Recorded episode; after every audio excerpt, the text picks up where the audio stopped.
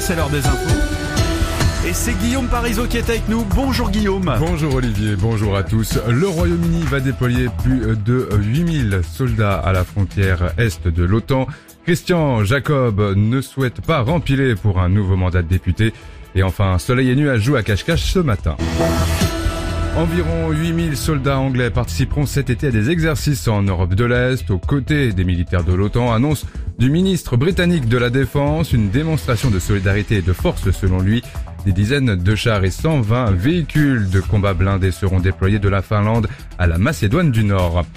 Feront-ils face à face au G20 Volodymyr Zelensky et Vladimir Poutine y sont invités, initiative du président indonésien.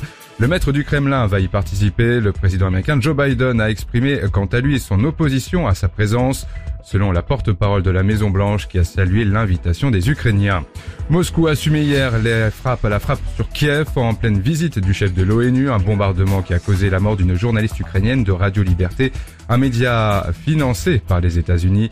Selon le ministère russe de la Défense, les forces armées ont détruit les ateliers de l'entreprise spatiale Artium, des bombardements condamnés par Paris et Berlin qualifiés d'inhumains. Un pas en avant et deux en arrière. Le PS suspend les négociations avec la France insoumise. Après avoir souscrit aux propositions des insoumis hier matin, les socialistes ont stoppé les négociations en vue des élections législatives des 12 et 19 juin en cause l'opposition de certains ténors du PS d'un rapprochement avec LFI. Une page se tourne pour Christian Jacob. Le président des Républicains ne sera pas candidat à sa succession en juin dans sa circonscription de Seine-et-Marne. Il s'agit d'une décision prise depuis deux ou trois mois, assuré Christian Jacob, préférant figurer comme suppléant sur la liste d'Isabelle Perrigot. 150 bus électriques retirés de la circulation à Paris par la RATP, mesure de précaution, après que deux cars ont pris feu hier et le 4 avril dernier dans les rues de la capitale fourni par Bolloré. La régie des transports parisiens a demandé à son fournisseur de faire une expertise de la situation et de proposer un plan d'action. Enfin, on fait un tour par le sport et le rugby. Aujourd'hui, avec la 24e journée retour du top 14.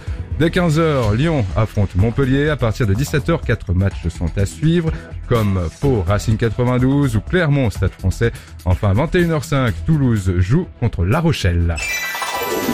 Et la météo de cette journée Et la météo, bah les, les éclaircies dominent ce matin de la pointe bretonne à la Savoie. Le ciel est voilé sur la Provence, le soleil brille sur le nord, le centre, la Charente-Maritime et la Corse. Le temps est nuageux sur l'Occitanie et le Pays Basque pour les températures ce matin. 8 à Alençon, 9 à Lille, 10 à Auxerre, 11 à Aurillac, 13 à Limoges et 14 à Ajaccio. Merci Guillaume, vous revenez tout à l'heure. Hein. À tout à l'heure. 7h30. Ok. La.